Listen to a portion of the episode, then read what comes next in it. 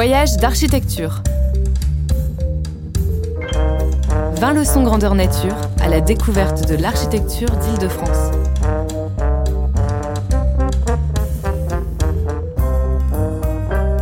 Une émission des CAE d'Île-de-France, d'après les leçons itinérantes organisées lors des Journées nationales de l'architecture 2017.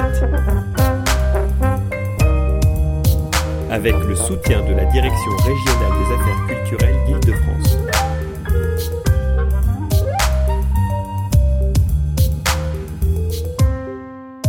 Numéro 17.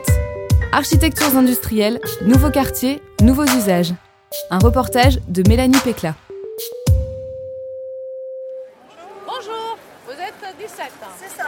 Très bien, parfait. Le vôtre vélo est dehors Là-bas, là-bas. Là-bas. L'ère industrielle a aussi été celle du gaspillage industriel. Euh. On prend pourtant conscience aujourd'hui que les matériaux de construction ne sont pas inépuisables. Plutôt que de détruire pour reconstruire, on demande aux architectes de repenser les anciennes usines ou vieux entrepôts dans de nouveaux usages, modifiant ainsi le paysage urbain et le quotidien des habitants des quartiers dans lesquels ils sont implantés. Un voyage en vélo avec Franca Malservici et Mileta Macadams. Alors, euh, nous sommes euh, ingénieurs et architectes, moi, et nous travaillons surtout sur le territoire du Val-de-Marne, mais évidemment aussi euh, sur le territoire parisien pour ce qui concerne des formations, des études, etc.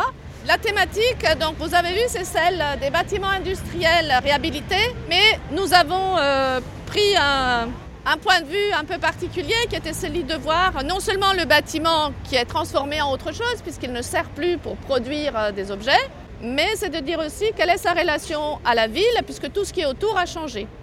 Donc dans le parcours, on va euh, faire un bout assez long jusqu'à la station F, l'ancienne halle Fraissinet, une grande halle qui servait pour décharger les trains. Donc c'est long, euh, 300 mètres de long. Donc on va voir ce que ça donne aujourd'hui, ben, tant que le bâtiment est réhabilité.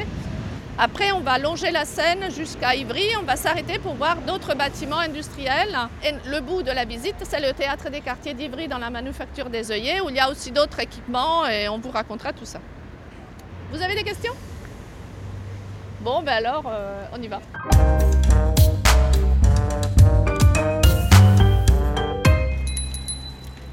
On appelle souvent euh, l'ensemble de ce secteur d'aménagement Paris-Rive Gauche, mais c'est un secteur gigantesque. Donc dans les opérations d'a- d'aménagement, c'est vraiment la plus importante qu'il y a eu euh, entre fin 20e siècle et début 21e. C'est un projet énorme euh, qui comprend tout un secteur donc, qui se situait entre la gare d'Austerlitz et euh, les limites de Paris. Je vous ai imprimé une photo de celle qu'on peut télécharger sur le site de Géoportail, hein, qui est le site de l'IGN, où on peut trouver des photos aériennes anciennes. Et c'est une photo de 69, donc pas si vieille que ça, où on voit bien que la, grande majorité de l'emprise de tout ce secteur de Paris est occupée par des, rails, en fait. hein. Donc c'était euh, une zone de déchargement et chargement de marchandises. Donc c'était une zone très très importante pour la livraison de tout ce qui arrivait dans Paris. Et euh, des moulins, des usines, et un entrepôt, celui-ci, qui était en fait euh, un lieu de déchargement de trains et de, chargement. Donc c'était des halles gigantesques pour faire entrer complètement un train à l'intérieur, plusieurs trains à l'intérieur. C'est pour ça que c'est si long. Et en fait aujourd'hui c'est fermé par du verre, mais la majorité, on va dire, c'était une sorte de coque à l'air libre. hein. C'est plus ou moins, et les parties extérieures ont été fermées au fur et à mesure des différentes utilisations, mais globalement c'était surtout comme un énorme, gigantesque parapluie. Pour les historiens de l'architecture, c'est un bâtiment important puisque c'est euh, réalisé euh, selon les, dessins et le projet de Fraissinet, qui est un ingénieur hein, très important, puisqu'il a inventé un brevet pour le béton précontraint. Vous savez que dans le béton, il y a des éléments métalliques à l'intérieur, hein, donc qui permettent de résister euh, quand vous avez une poutre, quand elle se plie, voilà, ça résiste à la, traction, c'est parce qu'il y a des éléments métalliques. Donc c'est pas que la partie du béton, c'est pour ça qu'on dit béton armé. Eh bien, L'idée du béton précontraint, c'est de le, le fer que vous avez à l'intérieur, vous le tirez avant de, que le béton prenne. Hein, donc euh, on tire le- les tiges métalliques, on coule le béton, il prend, il prend, mais il est d'une certaine manière resserré par le fait que la tige essaye de revenir à sa forme initiale. Et donc ça permet au béton de répondre beaucoup mieux à l'attraction quand on le tire, parce qu'il est précontraint justement. Euh, donc je vous montrerai, par exemple, il y a des éléments, vous le verrez sur le côté, euh, des, poutres euh, en béton assez fines qui sont réalisées de cette manière-là et qui du coup ont une résistance très importante. Autre élément important, c'est les voûtes très légères, très fines. donc je vous ai pris le, truc classique, hein. si on, va dire une feuille en papier, ben, comme ça, si on pose quelque chose, ça va s'écraser. Si on forme une voûte et qu'on le tient avec un tirant, euh, ça va pouvoir soutenir un poids assez important, mais avec la même matière. Donc le travail de l'ingénieur est justement d'arriver à quelque chose comme ça, qui va porter un poids important, tout en, étant, euh, tout en utilisant très très peu de matière. Et donc c'est vraiment des économies de matière qui sont fondamentaux, puisque c'est la matière euh, qui, qui est une ressource importante, qui n'est pas inépuisable en fait. Donc ça intéresse aussi beaucoup les réflexions actuelles au niveau de, la création architecturale et de la construction, puisque c'était déjà une construction dans laquelle on essayait de limiter au maximum l'apport de matière. Un des problèmes de la logistique, on va dire, du transport de matière dans une ville, c'est que ça change. Par contre, ce que vous avez construit à un moment donné, du coup, vous ne savez plus quoi en faire. Mais en fait, par exemple, les entrepôts aujourd'hui, euh, où on stocke énormément de marchandises, ils sont beaucoup plus loin dans la ville. Donc ça, c'est des terrains qui valent beaucoup. Donc euh, l'idée, c'est de les réinvestir avec des bureaux, des logements, etc. Donc c'est une dynamique, euh, euh, on va dire, inévitable dans une, dans une capitale. Au départ, déjà dans le projet, il était prévu de conserver aucun bâtiment industriel. Hein. Donc c'est petit à petit, par l'intervention des associations, des associations d'habitants, d'artistes, d'historiens de l'architecture, d'amateurs, etc., que on, est arrivé à changer la donne et que finalement pas mal de bâtiments font aujourd'hui euh, l'identité de ce quartier en grande partie, à côté des grandes nouvelles réalisations comme la bibliothèque, etc. Mais surtout, ces bâtiments ont finalement euh, gagné leur droit de, vie, on va dire, dans, ce quartier. Est-ce qu'on va trop vite? Donc, euh, ben, on s'attendra, on se voit. Grâce à ce gilet fantastique.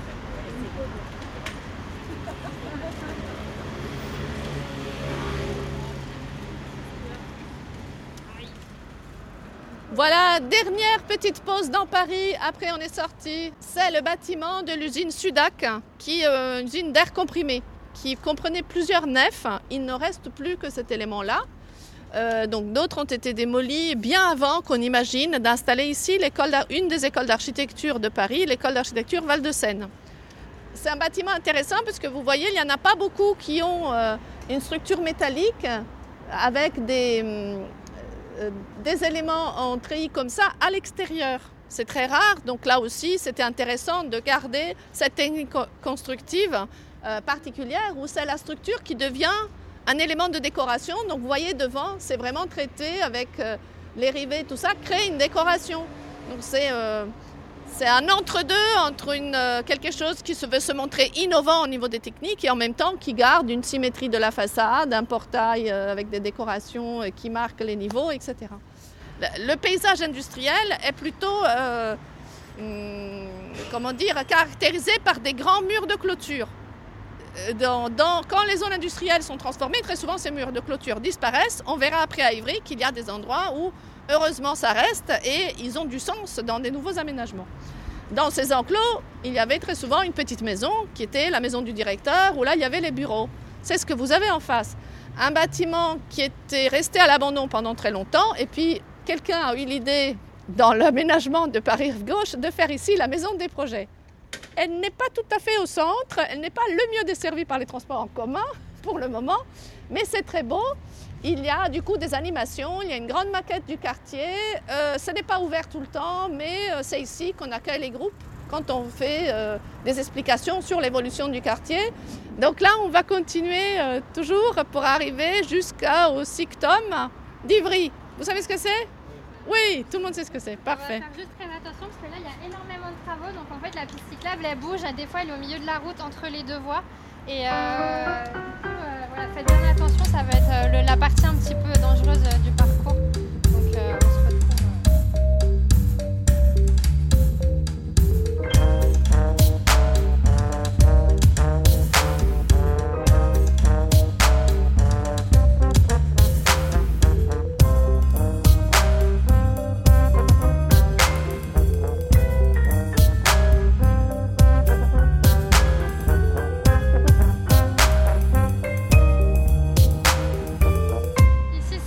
D'incinération qui est à Ivry.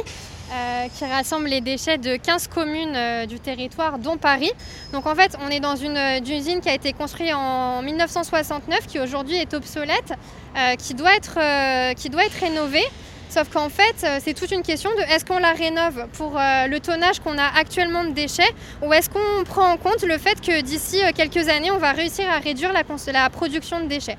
Donc en fait, dans le projet qui va être, euh, euh, mis en place, euh, donc on est à l'horizon 2027, en fait, on va avoir une création d'une partie de centre d'incinération qui va être en fait pour pour, euh, pour incinérer la moitié des déchets de ce qu'on peut faire aujourd'hui. Donc il va prendre en fait, notamment en termes d'espace, euh, un espace plus petit. Et le projet, c'est de faire un centre de valorisation euh, également des biodéchets.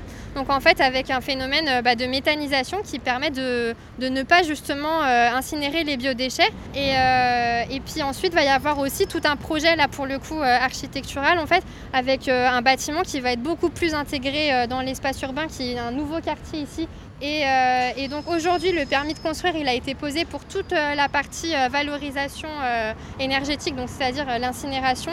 Et à terme, on va avoir toute une partie traitement des biodéchets avec, un traitement notamment au niveau des façades très végétalisé, ce qui va permettre, on espère, d'avoir un quartier un petit peu plus agréable et pas vraiment entouré d'usines.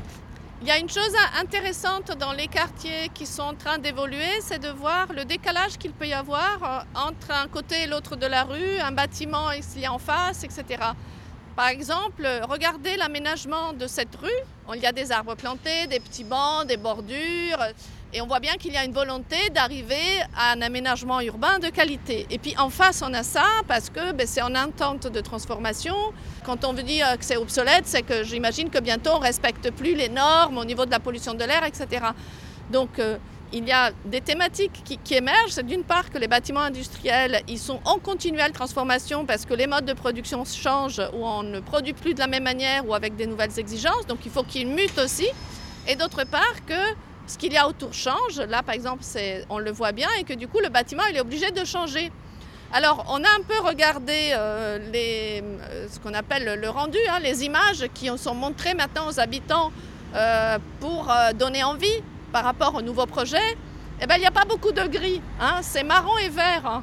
Évidemment, il y a beaucoup de vert dans les images du bâtiment. Je ne sais pas bien où ça va être. Mais comme il y a une certaine mobilisation de la population sur les questions de pollution, de nuisance, évidemment, le bâtiment, il se propose au regard comme quelque chose d'assez agréable et verdoyant.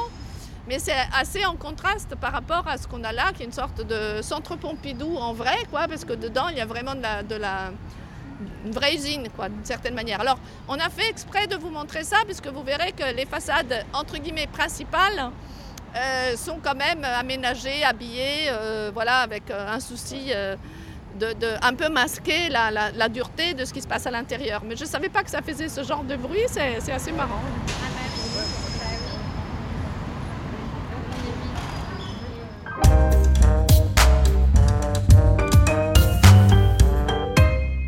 Là, c'est vraiment l'ancienne entrée de la manufacture des œillets. Donc il y a ce portail-là. Une partie de la clôture de, l'enclos industriel et le bâtiment plus ancien, qui est celui que vous avez en face, qui a été récemment réhabilité pour devenir un centre dramatique national. Donc c'est un lieu, un enclos industriel qui a réussi, euh, après des périodes pas toujours évidentes, à retrouver des nouvelles fonctions et qui sont euh, en synergie entre elles, qui fonctionnent avec la ville, etc. Donc c'est une très belle réussite de, de ce point de vue-là.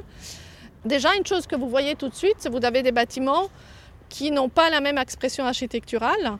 Donc ce bâtiment-là, qui date de la fin du 19e, qui est le, euh, la partie plus ancienne de cette manufacture des œillets. Donc les œillets, c'était vraiment la fabrication des œillets, des chaussures, des vêtements, euh, les œillets métalliques. Et euh, alors l'histoire de l'usine est assez complexe hein, parce que, comme beaucoup d'usines, ils, vont se diversifier et produire d'autres choses. À l'intérieur de ce bâtiment, après, on a fait plutôt une tannerie en cuir parce que des, œillets qui étaient utilisés pour les chaussures. Ils se sont euh, associés à une entreprise américaine, United Shoes Machinery, qui produisait des machines pour faire des, chaussures euh, de manière industrielle, qui occupait pourtant cette partie-là, qui est dite la partie américaine. Donc vous voyez qu'il y a un petit objet étrange là-bas. Donc il y a eu un concours pour l'aménagement du théâtre à l'intérieur de la, ce qu'on appelle la halle. Et donc c'est en fait la partie technique où se trouve euh, tout ce qu'il y a derrière la scène. Et sur la gauche, vous avez aussi une entrée, une, très, euh, porte très haute pour les décors. Donc c'est vraiment, c'était nécessaire d'ajouter ça pour que l'ensemble puisse fonctionner comme un théâtre. Euh, donc on va voir sur la droite, vous avez la partie d'accueil du public qui est vraiment restée dans son jus. Donc c'est très intéressant parce qu'ils ont essayé de garder au maximum tout ce qui se trouvait euh, dans le bâtiment. Et sur la gauche, là où c'est euh, plus ou moins condamné, c'est la partie où ils ont créé la salle de spectacle en creusant beaucoup et en créant des fondations spécifiques pour la salle. En fait, c'était impossible de faire tout rentrer euh, si on voulait garder la toiture telle qu'elle. Donc ils ont du coup creusé pour aménager la salle. Et comme il ne fallait pas s'appuyer sur la structure qui n'était pas faite pour ça, du coup, il y a des fondations spéciales pour la partie salle qui est déconnectée du reste. Donc ça fait comme une coque et puis à l'intérieur, euh, ça accueille la, salle de spectacle. Et donc là, c'est la partie contemporaine qui, s'ajoute euh, avec cette idée de créer quelque chose qui, qui déclare tout de suite que c'est une partie nouvelle, tout en utilisant des matériaux qui s'accordent assez bien avec la brique claire, la meulière, etc. de l'ensemble. Et l'idée de garder les clôtures, c'est aussi très important. Parce que là, vous le voyez bien que le fait de garder la clôture crée un espace euh, de transition qui est assez calme. La rue nous gêne moins. Euh, c'est un lieu où on peut s'arrêter, c'est végétalisé. Donc c'est vraiment des, grandes qualités. après, la porte est toujours ouverte, donc tout le monde peut venir. Mais euh, ça crée un lien autre entre les, ce qui est à l'intérieur. Ça ne serait pas du tout pareil si euh, la place arrivait jusque-là. Donc c'est quelque chose de, très intéressant aussi.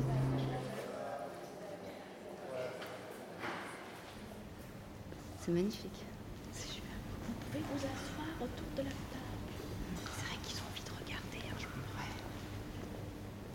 Le moment où on décide de réinvestir un bâtiment qui est désaffecté, eh il y a des, choix qui sont faits, euh, qui peuvent être euh, des attitudes euh, qui modifient beaucoup l'état dans lequel se trouve le bâtiment, qui le modifient le moins possible, ou selon les parties. Voilà, ça, dépend d'une part de ce qu'on veut y faire, des moyens qu'on a et du respect qu'on a plus ou moins pour le bâtiment, de l'intérêt qu'on y trouve.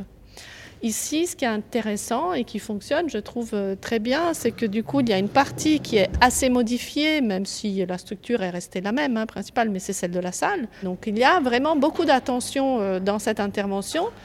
Euh, qui est très soignée, avec une, volonté de, de, laisser apparaître comment était ce bâtiment, y compris le fait qu'il a été un peu transformé, qu'on a changé la production, qu'à des moments on y a fait autre chose à l'intérieur.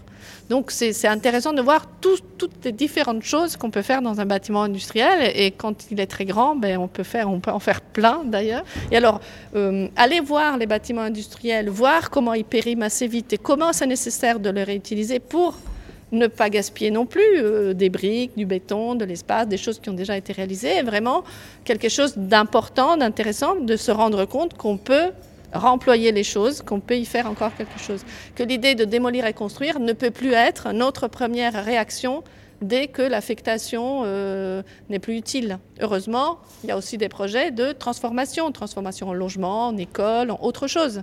Euh, penser que des bâtiments construits dans les années 90 ne servent plus à rien, on se dit on a vraiment euh, raté quelque chose. Donc ça serait bien dans ce qu'on fait aujourd'hui d'y penser un peu plus. L'idée que ça serait bien que ça ait une vie un peu plus longue. Euh, voilà, et comme ce bâtiment, on puisse après le réinvestir et, y faire autre chose à l'intérieur. Est-ce qu'il y en a qui ne savent pas comment rentrer dans Paris et qui ont envie qu'on les attende pour rentrer ensemble? C'est bon donc on récupère votre gilet. Voyage d'architecture. Une émission des conseils d'architecture, d'urbanisme et de l'environnement d'Île-de-France. Enregistré le 15 octobre 2017 à l'occasion des Journées nationales de l'architecture. Avec le soutien de la Direction régionale des affaires culturelles d'Île-de-France.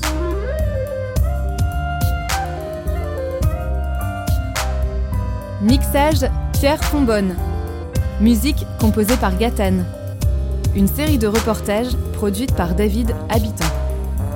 À retrouver en podcast sur le magazine web thema.archi et sur le www.caue-idf.fr.